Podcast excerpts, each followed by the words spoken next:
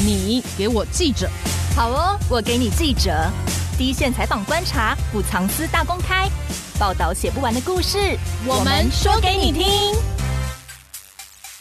大家好，我是欧编。我们今天要聊的呢，是这两周舆论沸腾的两个事件呢。一个是数位中介服务法草案说明会开完，被大家骂成一片。结果行政院长苏贞昌觉得，哎，这个风向感觉不太对哦，赶快出声暂缓推动立法，说要归零思考。那很奇怪，NCC 一听到长官指示，马上也很乖的就踩刹车，说会深切检讨。很有趣的，不是说 NCC 是独立机关吗？为什么苏贞昌眉头一皱，NCC 就缩了呢？难道说 NCC 表面上独立，结果还是要看行政院的脸色做事吗？呃，或是一切是巧合啦？我们不知道。另一件就是上周很遗憾的发生台南杀警案，两位警察不幸被外衣间逃逸的犯人砍死。这件事实在是有太多可以讨论的地方哦，尤其是常把人权挂在嘴边的民进党政府，政府高官怎么可以在这件事上有这么多人权退步的言论呢？比如说内政部长徐国勇在犯人都还没有确认是谁的时候，就叫警察大胆用枪。难道不怕杀错人吗？还有立法院长游锡坤，第一时间他说他支持废死，但先不管立法院长能不能用他的身份表达这样子的意见，他说支持废死，可是像这种杀警就一定要判死刑，我就觉得很奇怪，为什么支持废死是还有例外的吗？那这两件事情，我觉得蔡政府在人权维护上哦，是大型的翻车现场。虽然看起来两个案子是不相关的，可是其实是殊途同归，都反映了这件事情。我们的人权是退步的吗？今天邀请到联合新闻网总编辑王茂珍与社会记者何祥玉，跟我们好好聊聊。欧编好，祥玉好，各位听众大家好，我是联合新闻网总编辑王茂珍，我是社会记者何祥玉，大家好。先来谈谈杀警案哦，因为我觉得很不可思议的地方是，第一个，警察都还不确定嫌疑犯是谁的时候，就急着公开嫌犯的照片，就是我们俗称的口卡。结果公开一次就算了，他还错了两次。那两名陈姓的通缉犯名字其实还蛮像的，因为我其实那天晚上睡着嘛，一起来看到网络，感觉怎么风向变了，然后抓到了犯人，竟然是姓林的，叫做林信吴。那为什么前一天大家都觉得犯人就已经姓陈了呢？结果我一开始其实也还不知道，原来陈姓的嫌犯是两个人，后来发现觉得蛮惊讶的。明明之前很多案子，警察都是用侦查不公开的理由，就甩掉很多媒体的提问啊，或是很多大家觉得想要知道的事实，警察都用侦查不公开就挡掉了。可是为什么这一次就可以直接大剌剌的公开嫌犯的照片呢？重点是还错了两次哦。虽然其中一位陈姓嫌犯他感冒睡醒嘛，结果吓死，突然一觉醒来变成杀警的嫌犯，立马就投案了，也算是少了一个通缉犯啦，就呃间接成为了一件好事。我不知道，但为什么这次警察的办案方式会这么离谱啊？嫌犯的口卡照片竟然会流出来？那祥玉身为社会记者，怎么看这个案子啊？呃，这个案子是真的蛮严重的了。嗯。那我觉得警察会公布所谓嫌犯的口卡照，呃，可能是也是有一些苦衷了，因为这件案子确实是这样看起来确实是不好办的了，太严重了，而且真的是你看嘛，警政署长也下来，刑事局长也下来，全部都内政部长也下来，全部都下来坐在你旁边，你一定是卡丘包皮皮搓啊，所以你能想得到的任何的侦办的。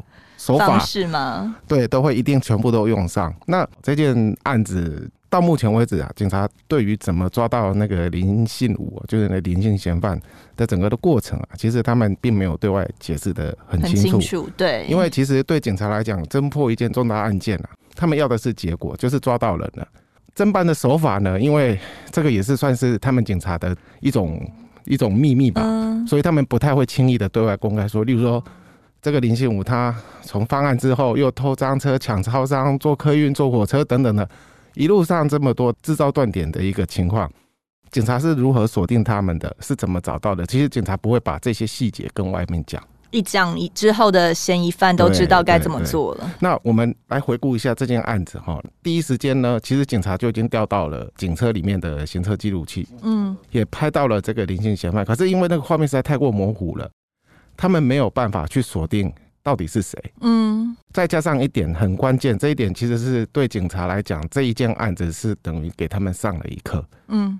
因为这个姓林的他没有用手机，现在在台湾基本上每个人都能有手机，其实放在身上其实是已经是很稀松平常的一件事了。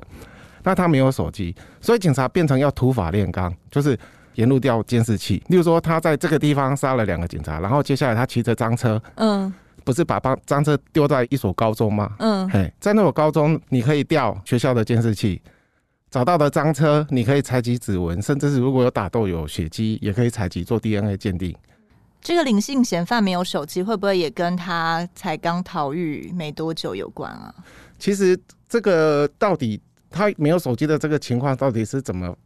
怎么发生的？其实我们也不是很清楚了。为什么他没有？因为基本上大家在外面一定是会用手机呀，很这个是很基本的。他为什么没有用？是不是他怕再被抓？怕再被抓呢？或者是他知道，因为他本身以前是当过宪兵的，是不是有受过什么样的训练，或者什么样的？或者是说他知道了手机在身，其实就等于就是电子围捕行踪。对，警察在这件案子里面，呃，我只能说，因为这么大的刑案，死了两个自己的同袍，嗯，所以他们一定是用尽。把所有人力撒下去，所以这次能够抓那么快，第一个就是他们在监视器的调阅上，一定是花费了很多人力，呃、大家一起集合来看这样。另外一个就要感谢什么？我们台湾有这个，大概是全世界数一数二很绵密的监视器的网络，监视器网络怎么调你都跑不掉。我举个例子好了，嗯、案发的那一天的当天下午，就有一张口卡流出，一个第一个姓陈的。对，嘿，在感冒睡觉被说是嫌犯的那个。对，然后到了晚上十一点多，又留了另外一个姓陈的口卡照片出来。嗯，等于这是有两个嫌犯。可是我觉得警察能够很清楚锁定是姓林的，应该就是同那个时间点，在十一点多，这个姓林的为了要逃跑，他去抢了一家超，因为他身上没有钱嘛，他去抢了一家超商，所以超商监视器应该清楚的拍下他的所有的画面。他的特征，他的脸终于被拍清楚了。纵使现在每个人都戴口罩，嗯，可是那个眼神、那个发型、身材，那个是不会变的，嗯。纵使你换装也没有用，所以我猜应该是在抢超商的时候锁定住他，才知道是姓林的，不是姓陈的犯案。对，然后从那个时候起，姓林的他先。走出超商也被拍到了往哪里走，搭上了白牌计程车，车子怎么开也被锁定。车子开到了核心客运的九如站，他要搭核心客运也被都被拍到了，确认他上了车。这时候呢，就是他们就通知新竹的警察，在核心客运的新竹站在那边埋伏。嫌犯搭上了客运以后就很好锁定了，他就终点站就不会跑了。对，对，那这个其实有一个小插曲，因为如果说知道这个呃很危险的嫌犯在车上。是不是要先通知这个司机？嗯，这个都有一些考量。那最后警察是选择就是没有跟司机没有跟司机说，因为看起来虽然他身上有抢来的警枪、子弹等等的，可是看起来是不是他上车也就是跟一般乘客没两样？嗯，就不需要先通知司机，以免打打草惊蛇。对对。可是重点是啊，那前面被公布的两个嫌犯，他虽然他们都是通缉犯，但就没有人权嘛，就是我可以随意的就被公开嘛，而且。徐国勇还说，请警察大胆用枪。哎，那如果警察认错人怎么办？其实犯人有没有人权，等定罪了才等定罪了再说啦。在没有定罪之前哦，因为我国的刑事制度都是无罪无无罪推定原则。嗯，对，要等到法院判决确定你有罪了，你才有罪。所以其实这两个姓陈的。呃，当然，警察锁定他们有一定有相当的科学基证嘛。像说第一个被公布的，他是那个说这个殉职的查，他拿的那个小神捕，就是他们警察的那个小电脑，对 PDA 他们的查赃车什么的，他是最后一笔，所以合理推定说，是不是最后一笔抓抓这个姓陈的，导致了这样的一场悲剧？嗯，可是最后就证明确实不是啊。对，根据呃刑事诉讼法，侦查不公开嘛，大家都很清楚。那侦查不公开是有例外的条款，例如说，呃，是为了依照法令，或为了维护公共利益，或者是保护合法权益，在这种情况下，你才能够去公开一些侦办的过程的相关的资料。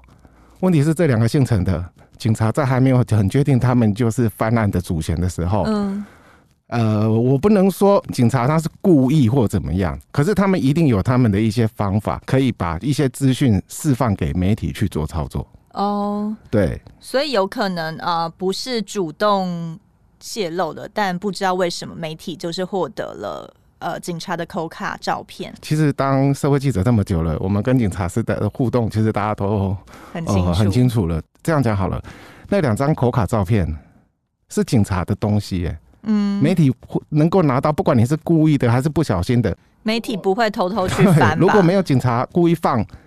媒体拿不到，嗯，可以这样保证，媒体绝对拿不到。所以这件案子就是说，呃，他们这这两个姓陈的，他们的人权，呃，有没有受到侵害？我觉得是有了，甚至还可以请求国赔。因为这样子的话，警察这样的方式，我们知道说他们在抓这个姓林的，可能是层层阻碍，包括说他没有用手机，这个就很伤。嗯嗯。可是他们再怎么破案的压力再怎么大，或者什么的。你也不能够说哦，我把口卡这个人，呃，这个可能是这个人，那我先把口卡给丢给媒体，我用媒体来逼他出来。还有还有人不是说那个警察可能先把口卡给媒体，然后就可以放松真正嫌犯、灵性嫌犯的戒心。对，这实物上其实也有了，只是我们很不想这么讲，不想要看到这样的情况。因为如果说他们已经锁定了是姓林的，只因为这个姓林的现在还在逃窜中。警察没有办法在第一时间锁定他的行踪，故意放一个假的讯息出去，说：“呃，另外这个姓陈的，哎，我们现在在抓这个，然后期待真正的主嫌那个林姓嫌犯啊，他在跑路的过程看了电视，哦，警察现在锁定的是姓陈呢，不是我姓林，那那我就可以放松慢慢来，去这边我可以喝个饮料什么的。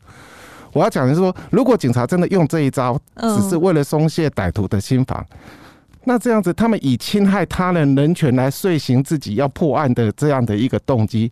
就真的是很不应该。对啊，而且两个姓陈的嫌犯的过去的历史，包括前妻，包括阿妈，包括各种背景，都已经被挖出来，大家还知道他们家在哪里。这样子对于他们未来的生活，或是包括家人，不会有很大的影响吗？我网友哦，真的是神通广大。嗯，第一个姓陈的，他有玩脸书，对，可是他的脸书不是他的本名，他的脸书是取一个。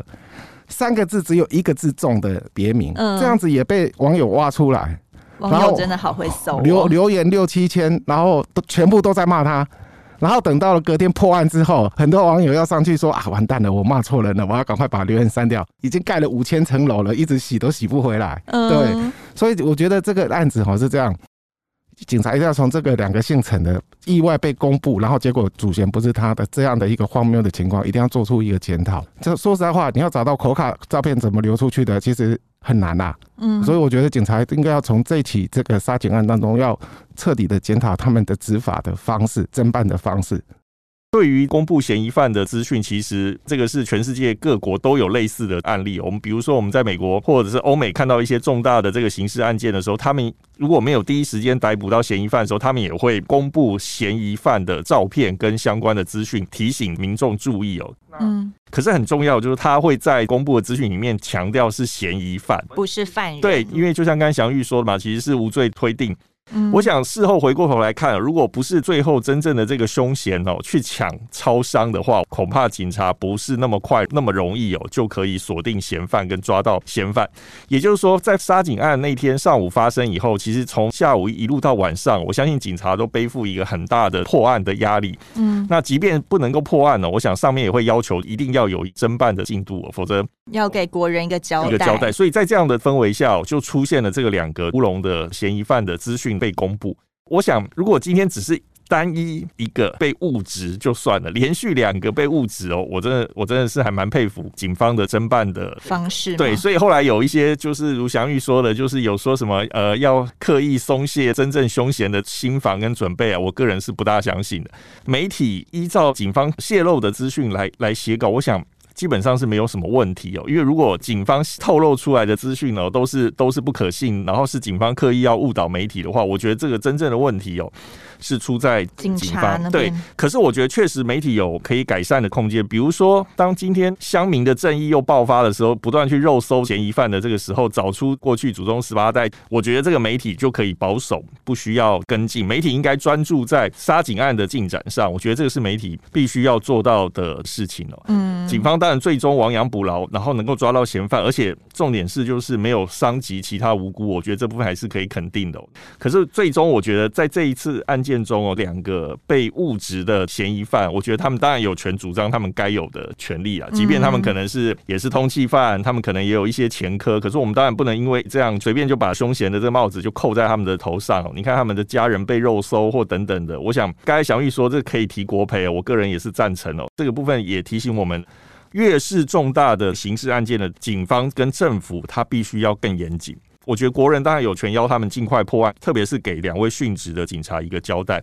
可是不代表过程中我们可以轻忽了程序的正义。第一个被公开的诚信嫌犯啊，呃，因为他他感觉是一个比较有合理的理由嘛，他是最后一个被殉职警察 PDA 搜寻的名字。可是第二个流出来，感觉就很奇怪，感觉目前都还是没有一个明确的说法，为什么会锁定到第二个？而且流出一个，感觉就是你已经锁定了嘛？那为什么会又冒出第二个呢？那天哦发生之后，我们有观察一下媒体的报道。嗯，下午第一个姓陈的出来的时候，哇，各家全部报到一个不行。可是到深夜第二个姓陈出来的时候，已经很多家都不报了，只有几家，少数几家报。哦，觉得那已经不是真的了吗？就是会开始起疑了，说你第一个给我下午给我口卡照片，说锁定这个人，嗯、结果下午两点多新闻登出来，到三四点的时候，那些办案单位跳出来说不是这个人，不是这个人。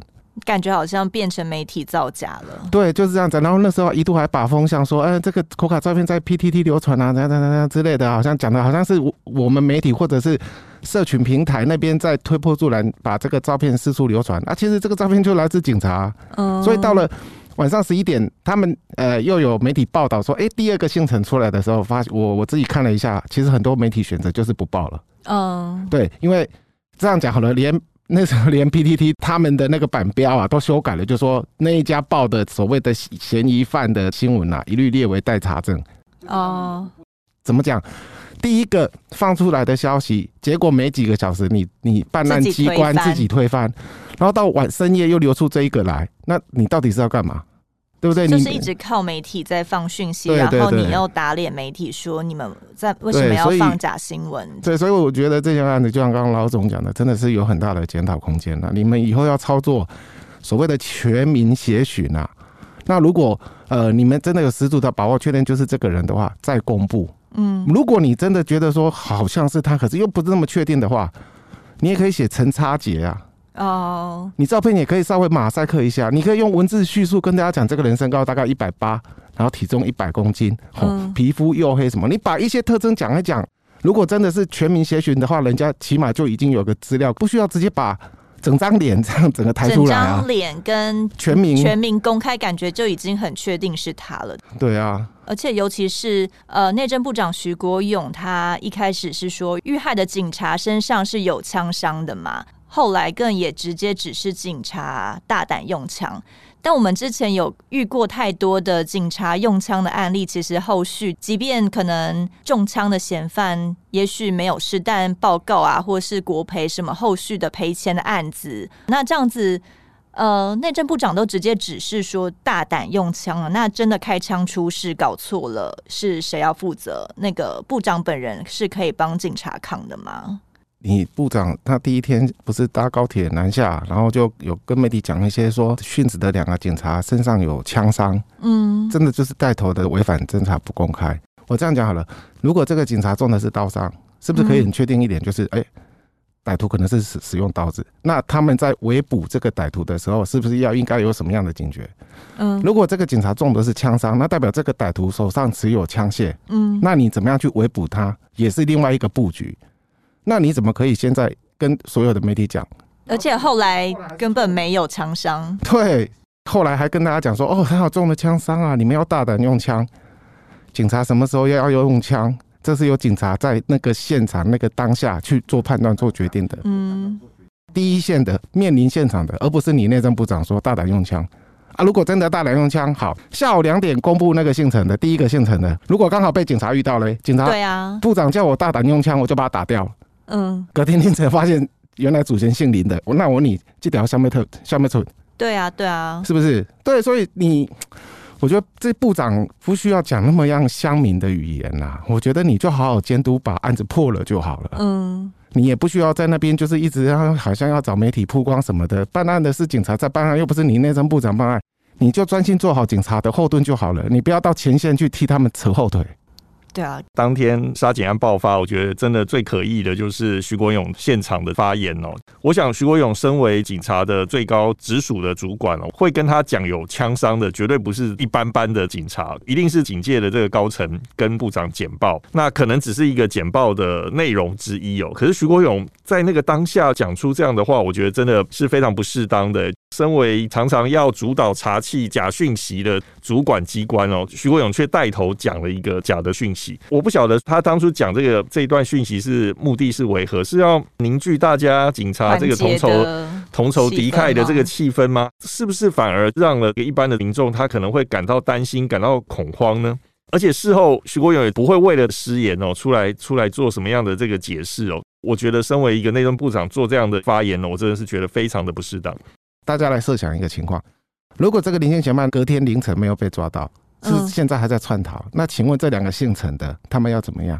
一个已经去报道，结果被法官裁定羁押嘛？啊，另外一个那个深夜的那个姓陈的，现在好像也不知道他到底发生什么事。对，如果万一有一个什么样的状况，警察开枪打了这个姓陈的，而说他就是那个杀警案，哦，我直接开了，还跟他客气，也不用对空鸣枪，嗯，那怎么办？那其实像这样的一个警察。误认凶险的这样的情况，在很早很早以前，大家应该都还有印象呃，老一辈人可能印象就是那个台湾的第一届抢银行的李斯科，李师科银行大盗李斯科，他是台湾第一起银行抢案的。嗯、我要讲这个李斯科的这件案子呢，一九八零年代，他就是先拿了一把土造手枪，枪杀了一个警察，然后抢走他的警用配枪。嗯、那的目的就是抢这个配枪要干嘛？就是要抢银行。嗯哼。也是真的去抢了，抢了五百多万嘛，在那个年代，五百多万是很大的一笔钱呢。嗯，好，又是台湾第一起银行抢案，那当然高层一定很关切嘛，你就是要赶快为我破案，这个没什么好讲的。那时候的警方呢，公开悬赏两百万，好，全民举报，好，看是谁就检举出。请那请向警方检举这样子，那时候的两百万也是很大，等于是中了乐透，搞不好可以买一栋房子了。嗯，所以当然就，就会积极的想要做这件事。检举的一个情况，警察当然也有公布抢银行的可能嫌犯的一些画像啦或什么的。后来就有不断的有很多人来检举，后来有人检举了一个，因为这个李斯科他是建设司机。这个王银仙也是计程车司机，然后两个人又身形什么各方可能有点类似，就有人检举了说，哎，这个王银仙可能就是抢银行的那个人哦，但其实并没有任何证据，就是看起来有点像都是计程车司机而已。对，所以警察就说抓了他嘛。哦、那在那一个年代啊，严刑逼供也是刚好而已啦。嗯，哦，就是会刑求啊什么的。然后后来就押解这个王银仙，可能要去。他的住处搜索啊、取赃啊什么等等的，那经过秀朗桥那边的时候，这个王银仙就受不了，就趁机就跳跳下那个新店桥自杀吗？对，呃，应该是这样子没有错啦。哦，应该是这样没有错。那、嗯、然后就就过世了嘛。那后来隔没多久，才真正抓到的主嫌就是李世科，那也没有办法还王银仙公道了。对，所以那个时候为了这件案子，那时候立法院就就是有修法，修那个刑事诉讼法，因为在此之前呐、啊。你只要是被告，就是说你可能是犯了什么案子，你你是嫌疑犯，无法确定你是谁，你只要被警察机关抓了，嗯，你是可以，以前是不行的，以前是没有这样规定。从王英先命案之后，就是刑事诉讼法有修法，就是说以后你只要是因为什么案子被警察抓了啊，或者是检察官下令什么什么之类的拘束你的人身自由的时候。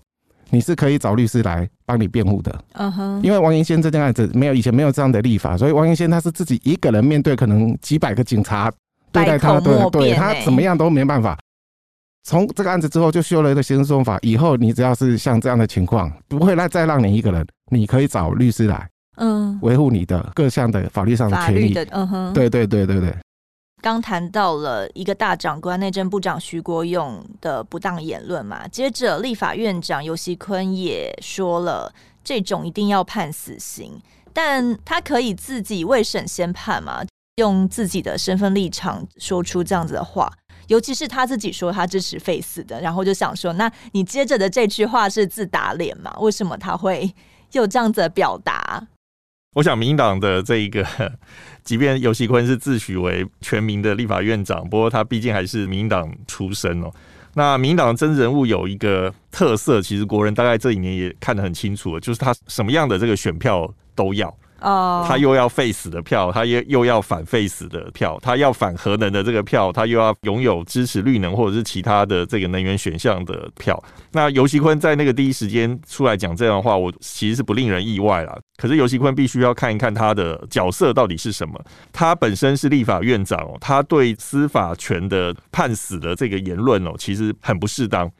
退一万步讲哦，就是现在其实还有很多的死刑犯，他其实是没有没有枪决的。那没有执行的这个原因，其实是因为这些死刑犯定谳的人，他们其实都有提起宪法的相关的这个诉讼。那因为中华民国的我们的法律规定，就是如果今天你死刑犯还有相关的司法案卷还没有最终的确定之前，就没有办法执行死刑。确实没有错，过去的死刑执行恐怕真的有一些冤狱，当然一定要特别特别的严谨。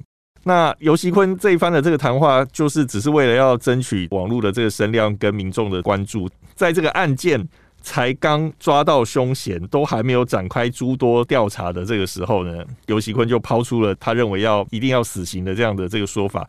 其实我觉得真有失他的身份啊，也很可惜失去了他应有的立法院长应有的高度哦。因为这个杀警案可以探究的面向太多了，从警察的权益保护。装备配置、执勤的方式，一路到这个外役间的管理，很多的这个面向是立法院可以做的。嗯，可是今天尤喜坤就是直接就抛出，出，对，直接抛出就是这是一个判死。简单来说，就是只是一时寒爽的嘛。他会不会是因为想说现在舆论沸腾，感觉大家都是蛮气愤的，所以他说出了这句话，感觉可以获得回响。是啊，我想这个当然是一个最简单，你喊喊了说就是判他死刑，向这个凶嫌丢一个石头，这其实再容易不过的这个事情。可是坦白说，这个今天如果是警政署长出来讲，我觉得还有还有一点道理。由立法院长出来喊这句话，实在是我觉得没什么可信度啦。特别是他长期以来又支持废死的这样的一个态度，然后可是遇到了。这个案件是对这个民进党执政或对蔡政府可能有一些打击的时候，他立刻又跳出来说他赞成执行死刑哦。这个我觉得大家听听就好，我觉得就是嗯，不客气的说，就是一个政客的言论而已。大家都知道这次的杀警案犯人林信五是外役间逃逸的一个嫌犯嘛？那茂贞刚才有提到说，呃，其实外役间还蛮需要检讨的，因为。这次林信吾抓到了以后，我们才知道他是名的外役监，已经逃逸一个多礼拜的受刑人。但矫正署第一时间却是说他是返乡探亲，逾期未归，不是逃狱。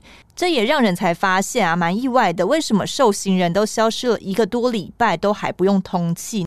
而且这还不是个案哦，像花莲自强外役监，其实这几天有两位犯人脱逃，然后被通缉。目前的监狱管理是有。一些什么样的状况嘛？是不是外役监今年就外役监就逃了三个犯人？是不是外役监特别容易有逃狱的现象，或是管理有出了什么状况？是太松散了吗？这个我来跟大家讲一下哦。矫正署还有那个外役监的典狱长，那两个根本就是在鬼扯。嗯，我直接上法条。我们对于外役监有一个外役监条例，嗯，条例的第二十一条很清楚就讲了。受刑人作业成绩优异者，哈，可以在纪念日、例假日的时候返乡探亲。如果受刑人返家探亲无正当理由而未于指定日回监者，其在外的日数啊，不算在执行刑期里面。如果是故意的，要你，例如说明天中午回来，你故意不回来，以脱逃论罪，直接隔天就是脱逃了。法条就是定的那么清楚，在这里。Uh-huh 你故意不回来就是脱逃罪，你还是跟我讲什么逾假未归、逾期未归？讲得很轻巧，好像没什么事一样。对，所以我觉得他们这两个单位真的实在是该打屁股啊！因为你们都是外役间的执行单位，你们看到外役间的条例，管理者应该是最清楚法条的吧？他竟然还可以这样熬，你还可以讲说他逾期未归什么逾假未归的，我就不懂了。那法条就是定在这里，就是要以脱逃论罪，为什么你可以这样子去熬？从这件案子会发现说，哎。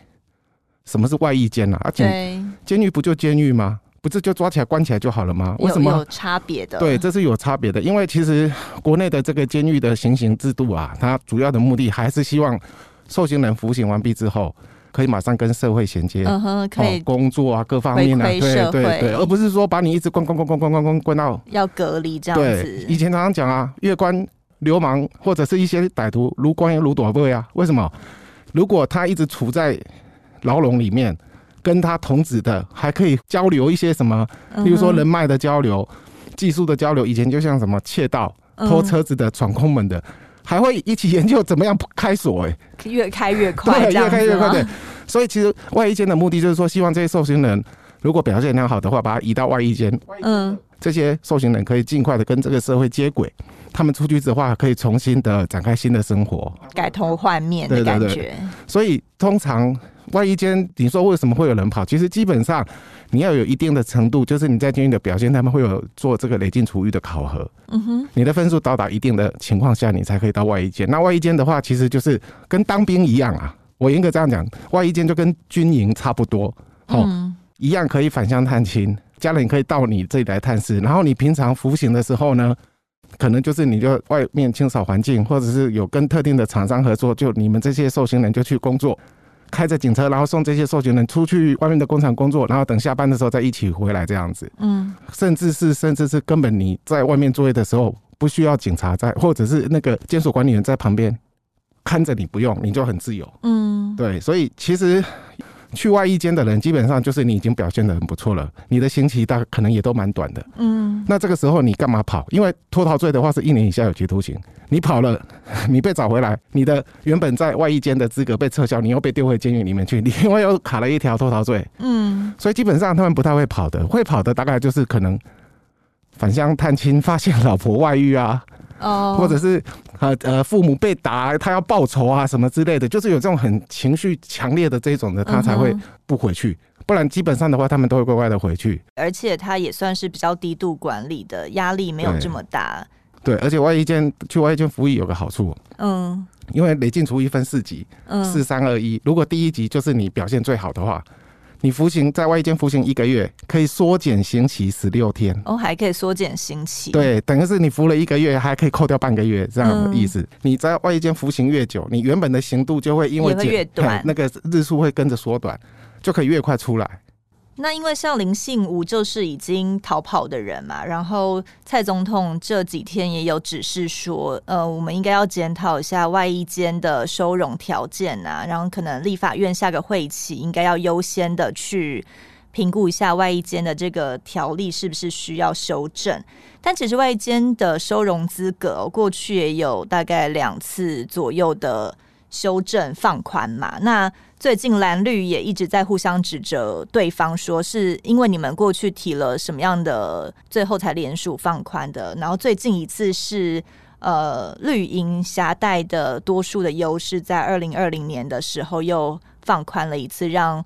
让累犯可以也进外役监，又被蓝营这边抓出来说，都是因为你们这样修了，才让林信吾过去有前科、有强盗、有窃盗的前科的这样子的人才能够进外役监。但他们这样吵是合理的嘛？那我们现在收容的资格放宽了以后，又要检讨，呃，为什么会有这样子的状况出现呢？哪一些受刑人有那个条件可以到外役监？它是有一个规范。一般来讲，就是执行有期徒刑两个月以上，哦，或者是你的刑期七年以下，或期上未满十五年而累进处遇到了第三级等等的，有一些这样的规定，你就可以去外役监。另外一些是不可以去的，就是说你只要犯了以下这些罪，你就不可以到外役监去服刑，你就是要非得在监狱服刑不可。例如说，你曾经犯过脱逃罪，或者犯过毒品罪，或者是你是累犯。那这个累犯就是现在蓝绿在吵的，因为这个是民国一百零九年民进党提案修法。嗯，原本只要你是有符合累犯资格，你是不能去外役监的。可是现在修成，只要你是累犯，可是你已经执行完毕，就是你曾经犯过一个案子的那个案子是六个月以下有期徒刑，而且你执行完毕的话，这样关完了，对，这样的累犯就可以被挑到外役监去。对，那另外不能去外役监的还有什么？那个假释被撤销的，嗯，另外还有什么性侵案、家暴案等等这些。大家看到外衣监就好像是不是应该限制严格？很抱歉，如果你犯的是杀人罪，嗯，你犯的是贪污，只要符合这些条件，你一样可以去外衣监。哦，杀人罪还是可以去外衣监的，没有错，因为他所做的负面表列里面没有列出杀人。哦，他只有刚刚讲的这些东西。对，所以如果说要修法的话，就关于能不能去外役监，因为外役监毕竟相对管理松散，它又有所谓的返家探亲的一个这样的一个制度，嗯，也等于就是说这个条例帮这些受刑人开了一个可以离开的大门。嗯，像这次的这个林姓嫌犯，他这个杀警，其实他之前所犯的就抢超商啦那些的，就是已经也并不是这么重的罪，就是一些暴力型犯罪哈之类的。那他回来可能就是会带给这个社会有一些影响这样子。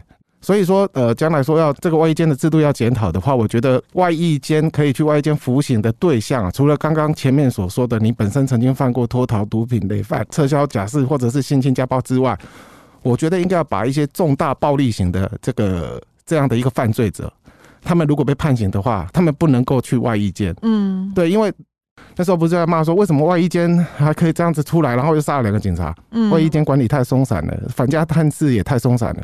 但那时候不是不知道是警察、警政署还是内政部就讲说，那我们要修法，以后这种杀警，我们也不要让他去外衣间。那我问你杀消杀警很容易一样。那那我问你那杀消防员呢？对啊。杀医生呢？嗯。对，你何必去做这样的？你其实很简单，你只要把一些重大暴力犯罪，例如说你本身涉犯杀人罪，嗯，或者是涉犯杀人未遂，或者是你涉犯重伤害致死罪，这些重大暴力犯罪，一律就是不准他去外役监。起码我们可以从来源端去做一些管制。你要管制的是他犯的行为，而不是他杀了谁。嗯，对，所以我觉得他们可能没有搞清楚重点吧。呃，我想这个外役监设立的这个精神哦，我个人是认同的，因为它其实是让这个受刑人未来能够更更容易的返回社会过正常的这个生活。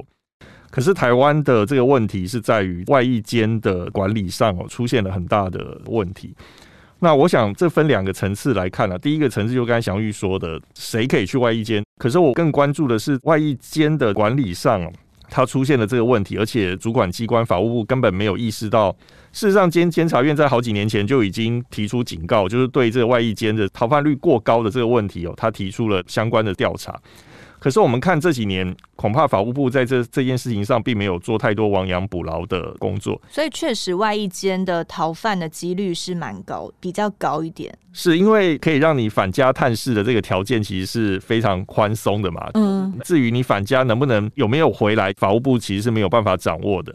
所以这一次我觉得最令这个杀警案的殉职警察家属生气跟国人不满的，当然就是。法务部的官员讲了，说这个是御驾未归，不是脱逃。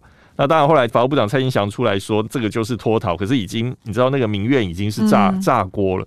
可是法务部的官员一开始，你知道他就是讲说这是御驾未归。你知道，我觉得这是他心里话，就是你知道他打从心，他觉得这不是很重要。他打从心底觉得这个人就是在外一间服刑，然后我们让他回家探视探亲，然后他没有回来，这个就不是，这就不是我们的责任。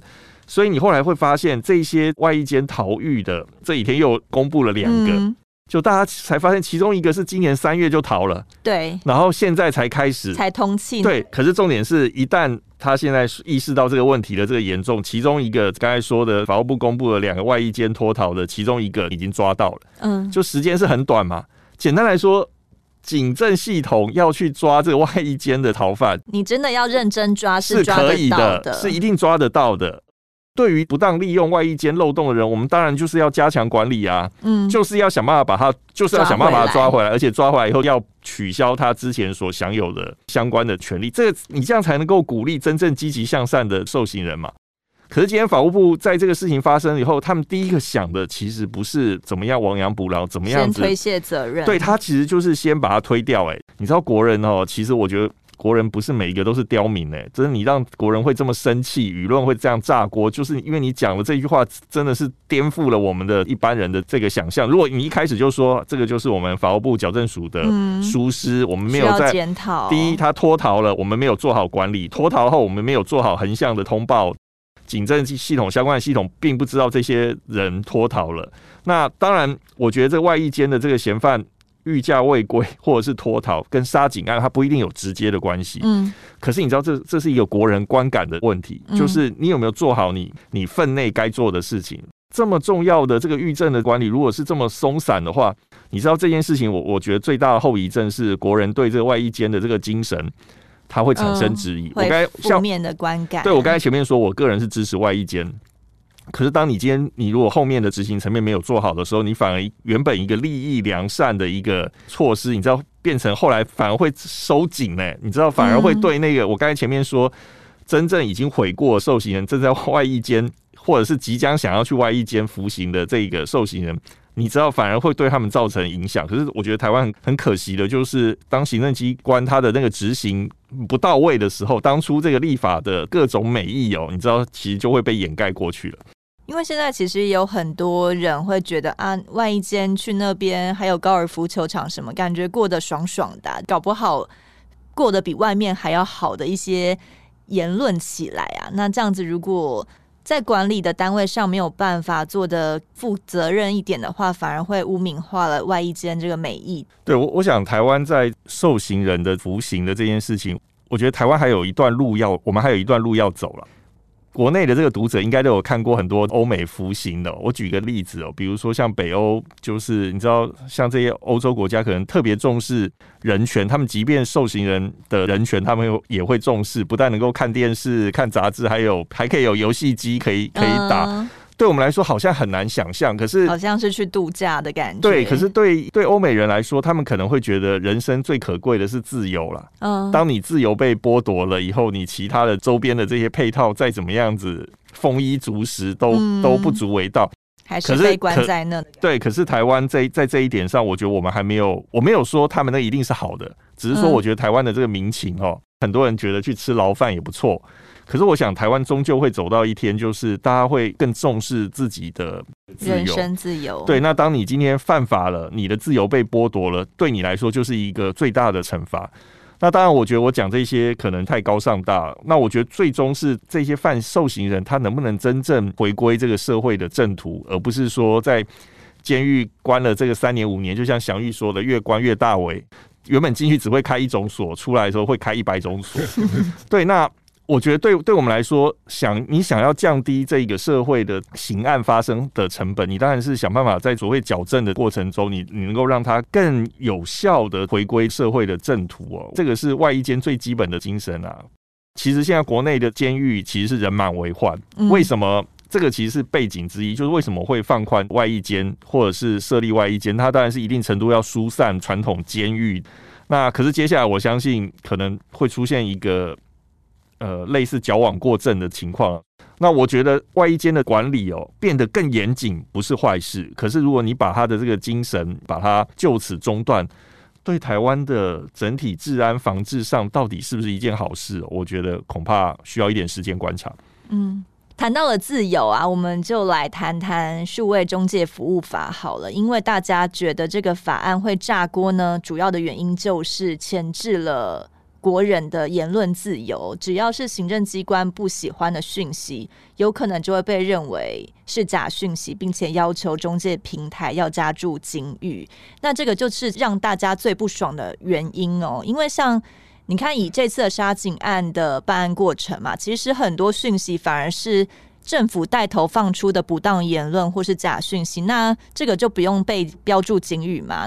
然后最近也有人希望协寻二零一三年的蔡英文，因为那时候他还是反对电信法第九条修正草案的，而且他那时候还发了脸书贴文说，使用网络表达意见、接收资讯是人民的基本权利，那这个权利是不容剥夺的，也不可以使用行政权力下架行政机关认为违反善良风俗的网络讯息。这个精神感觉跟这次中介法大家反对的。立场还蛮类似的，可是我比较好奇的事情，就是三不五时就把民主啊、言论自由挂在嘴边的民进党政府，在 NCC 他明明六月二十九日就公布的草案，中介法草案的时候就公布了，他们都没有发现内容是怪怪的嘛？你们怎么看呢？呃，我想这个数位中介法今年 NCC 立法的一个主要的原因哦，外在的背景就是包含欧盟。也在订立相关的法条，嗯，可是我觉得台湾立法跟执法上一直有一个很大的问题，是在于所谓的选择性执法了。欧盟在定这个类似数位中介法这样的法条，它其实非常重视一个点，就是法条里面不断的重申，它重视所有社会上任何公民他发表意见的权利。可是，在台湾，我们发现民进党二零一六开始完全执政以后，他其实是逐渐的限缩人民发表言论的自由。嗯，所以这一次的这个 NCC 发表草案，六月三十号发表草案，联合报从七月初开始透过专题报道，透过社论，不断的质疑这件事情。可是，一开始在七月的时候，并没有得到太见太多的这个关注。为什么到前一阵子到八月的时候才突然炸锅？就是包含绿营的粉砖侧翼或者网红，突然发现这个法如果通过了，即便他可能平常是这么样支持绿营的政策，可是我今天如果在网络上发表了一些相关的这个言论了，很可能就会变成数位中介法执法的这个目标。所以你会发现，连绿营的这个网红都炸锅了。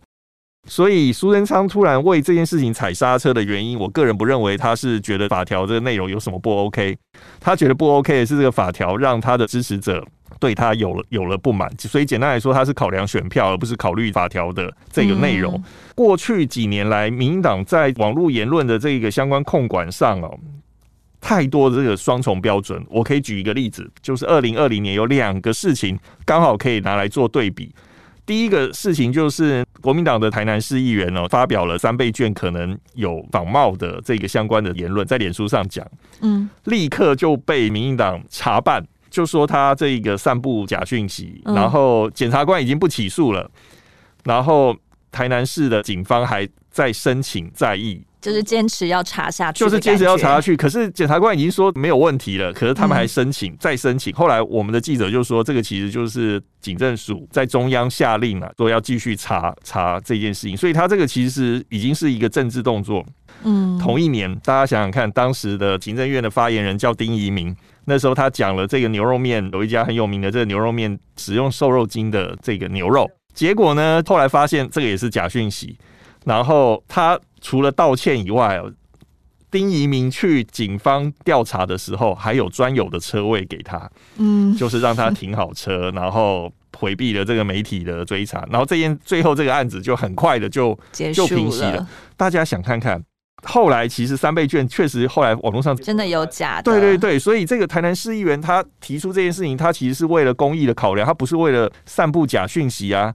那确实被这个民进党政府这样的对待，那丁一鸣讲讲的事情就是真真确确的是假讯息，是假的。对，他自己都那个亲自登门道歉，他后来为了这件事情辞职，就是一个假讯息。可是你知道就被民进党轻轻放下。嗯，这个发生在同一年的这个事情，我们就可以看出来，蔡政府对于网络上的讯息的查处，他的这个出发点不是为了。你有假讯息，我查你；而是你讲的这些事情对我有没有利？对我不利，好，我就查你。嗯，那如果今天你跟我是同一国的，我就不查你。再近一点讲，我们现在那个民进党的台北市长参选人陈时中，在当这个卫福部长跟疫情指挥中心指挥官的时候，他就说啦，那个我们要买的 BNT 是过期，即将要过期的什么等等的，包含指挥中心相关的学者也有这样的这个言论。可是后来证明就不是嘛？你你说这个蔡政府有没有有没有查这些这些人的这个假讯息呢？也没有，就是轻轻轻轻放过。可是今天如果是国民党跟民众党如果有什么言论小辫子，或者是我们媒体有什么言论的这个小辫子被蔡政府抓到，他有轻轻放过吗？没有啊，就是像我刚才说的，就是对那个台南市议员的这个处理一样啊，就是先查你，查无实证以后，还在继续整你，继续再议、再审、再调查。那对国人来说，他就会担心这个数位中介法，嗯，他是不是真的能够这个保障国人在网络世界上的言论自由？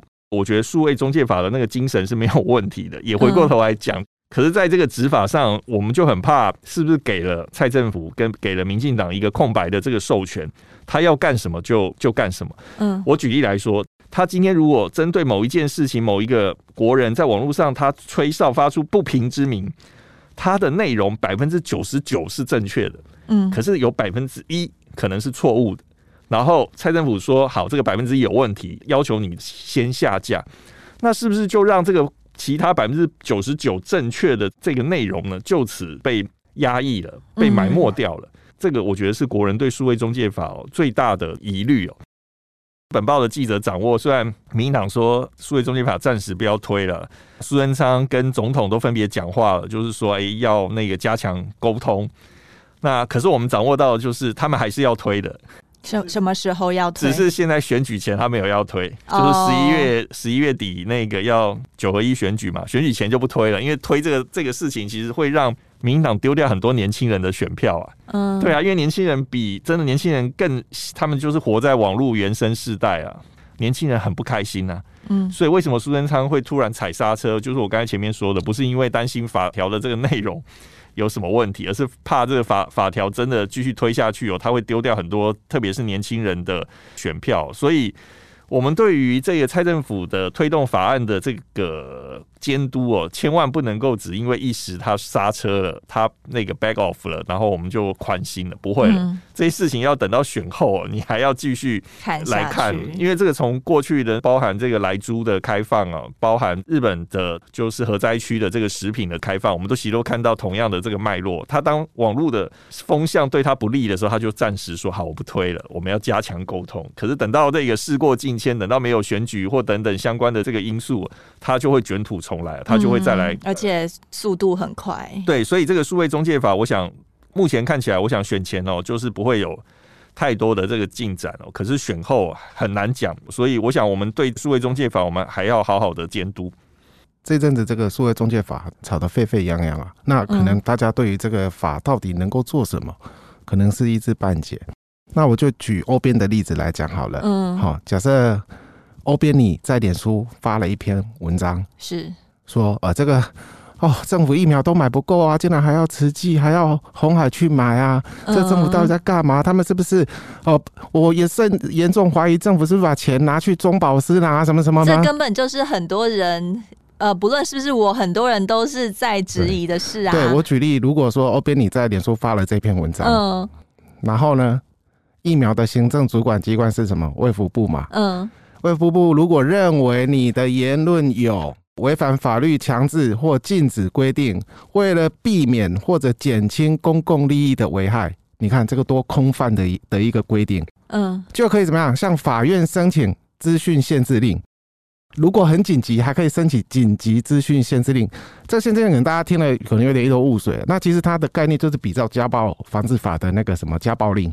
就说如果你在这个家被打什么什么，法院发一张命令给你，然后就说，哎，你四十八小时或者都不可以接近我、靠近我，不可以对我殴打、侮辱什么什么的，就是这样的。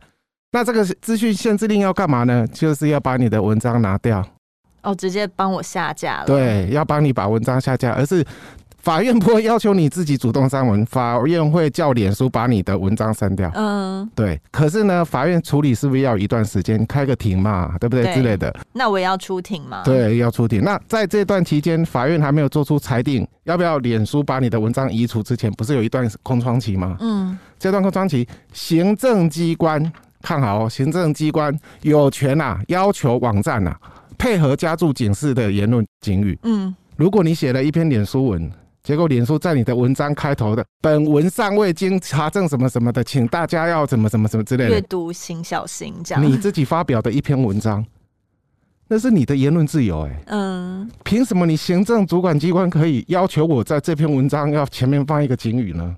对啊，而且这样看起来超怪的。对，好，然后我再来再跟大家分享一下立法有多荒谬哈。那网络使用者，如果你明显提供反复反复提供一些违法的内容啊。平台要给予警告，如果呃不改善的话，可以直接暂停使用者的服务。如果账号被锁吗？如果欧边你老是在脸书上骂政府或什么什么，然后只要行政主管机关觉得你骂一直骂骂太多了，我就直接叫脸书把你账号砍了。哦，再也不能骂封口。对，这个就是所谓的杀网军条款。好，那另外一个再来一个就是说，为了要监督这个网络的言论呢、啊，政府哈就要斥资二十五亿。呃，成立一个这个专责机构啊，来监控这些言，哎、欸，这个就是网军大本营啊，网络警总啊，而且是政府带头做，二十五亿耶。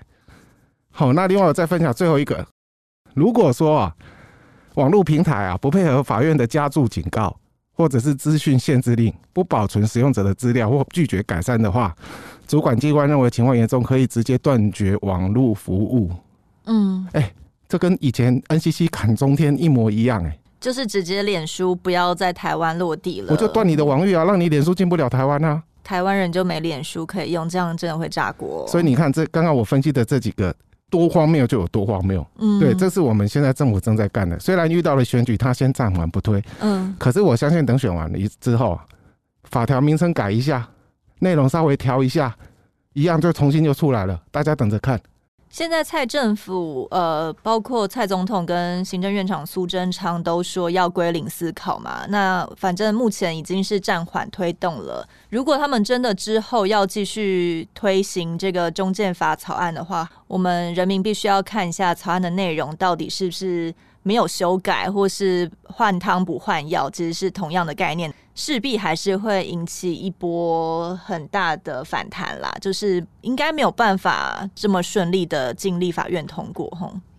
那近期的几个争议事件呢、啊？因为其实看起来都是蛮翻车的，引起了很大的民众的不满啊，这样有可能会影响到年底的选情嘛？因为其实我最近去那个蔡总统的脸书上看，所有的留言负面的声音都还蛮大的耶。这些舆论有可能会代表着民意嘛？就是会反映在投票上吗？呃，我想最近的，就像欧边刚才的观察，其实总统的这个脸书哦，在二零一八年当年选举大败之后，在二零一九包含反送中、包含这个美中台局势的那个变化，其实总统的这个脸书。在过去几年，其实你会发现支持的声音其实是远高于那个反对的声音。嗯。那近期，我想从包含对于疫情的防控的不满哦，然后林志坚的这个论文案、新足球场案，包含到这个沙井案，还有这个数位中介法的这个推动，柬埔寨的柬埔寨的这个人蛇的国人被贩贩卖到柬埔寨，你知道，就是我想国人对他的这个不满的声音。确实有很明显的这个上来，不过最终会不会影响选举，目前看起来还很难说。嗯，不过我个人观察，就是民进党在选选情的相关的止血上，他他的动作是比国民党快。嗯，举例来说，就是林志坚一发现苗头不对哦，他就立刻就换将。即便换人，后续会有更多的这个麻烦，可是他他就是觉得说，那我我宁可现在就停损，嗯，也不要接下来几个月被你凌迟。数位中介法也是一样。他一发现这个网络声浪反弹到炸锅的这个程度，他就立刻出来喊停。嗯，也是前面欧编讲的啊，就是喊停的这件事情也凸显 NCC 从来都不是一个独立机关，喊停还是行政院长喊的，不是 NCC 主动喊的。是啊，所以从前几年这个总统府流出来的会议的这个密件，不就已经有看出来了，说那个 NCC 要怎么掌控 NCC。那些的那个过程，当初当时候都被民进党称为假讯息，可是这几年的发展，我们完全印证了总统府密件的内容。不过，也就像祥玉刚才讲的，选后他会不会换了一个名字卷土重来哦？我个人认为这个可能性还是还是有的，尤其是接下来这个二零二四的选举哦，对民进党来说是非常非常的重要，因为。过去台湾在总统民选以后，就是有一个很特别的现象，你知道，都是都可以连任一次了，就是还没有连任两次的。嗯，就是说，我说的连就是指那个中央轮替，对对对，中央执政权。你看陈水扁做八年，然后马英九做八年，蔡英文也做八年，又回到绿的。对，所以民进党他们最大目标，其实今年年底的这个选举，当然只是一个很重要的一个过程。重要就是二零二四，他能不能继续维持中央的执政权？所以我相信他会在今年的选举结果出来以后，他会看这个情势，然后来再做一些改变。那民进党一直很擅长空战，嗯，在过去几年的空战都非常的占优势，在网络上的这个言论、社群的操作，民进党都非常的厉害，非常的精准。可是这个情形，我觉得到今年已经有一点变化，因为你知道国人。多数的国人已经看得懂民党他操作的那一套，特别是你知道在脸书上包装的非常好，然后最终却一个图卡啊，对对对，就是林志坚案就是一个非常明显的图卡，上面还要有政治人物的照片。是啊是啊是啊，这一点又要回过头来讲，蔡总统已经好几年没有接受媒体的联访。可是他每天，我们就会发现他铺天盖地的在脸书、IG、Twitter，然后各方面的那个操作似乎离我们很近。嗯，可是事实上他已经很多年没有接受我们媒体的联访。蔡政府就是把他小心翼翼的包装在一个美好的招牌后面。嗯，可是他实际的这一个招牌被掀开了以后，他到底背后有哪些是值得我们关注跟检讨的？其实事项很多啦，新竹球场的事情就是一个很明明显的这个例子。那林志坚的那个。论文案跟他在新竹市的施政，其实其实也是。那回过头来回复欧边刚才的询问，会不会有影响？我们从最近几个民调看起来，似乎没有伤到蔡总统的支持度。可是这个选举真的很难讲，因为二零一八那时候当然有寒流，那时候的气氛跟现在当然不可以一并来类比。可是那个对蔡总统、对蔡政府执政的这个质疑，现在这个风向跟二零一八年的这个选举前说起来，我个人观察是有一点像。简单来说，这一次的这个虽然只是一个地方选举，可是这个选举结结果可以视为国人对蔡总统的任期最后的这个任期执政的这个这个满意度，它绝对会影响。二零二四的这个选举的，不论是谁赢哦，最终都会对蓝绿白三党的二零二四的布局哦产生很深远的影响。所以国人，我觉得虽然是地方选举哦，我还是鼓励国人要踊跃的投票、慎重的投票，因为它会对接下来国内的政情哦带来很深远的影响。嗯，那我们今天就谢谢茂贞总编跟祥玉的分享。啊，谢谢谢谢欧编，谢谢祥玉，谢谢各位听众，谢谢欧编，谢谢老总，谢谢大家，拜拜，拜拜。更多精彩的报道，请搜寻 VIP 大 U 点 com 联合报数位版，邀请您订阅支持。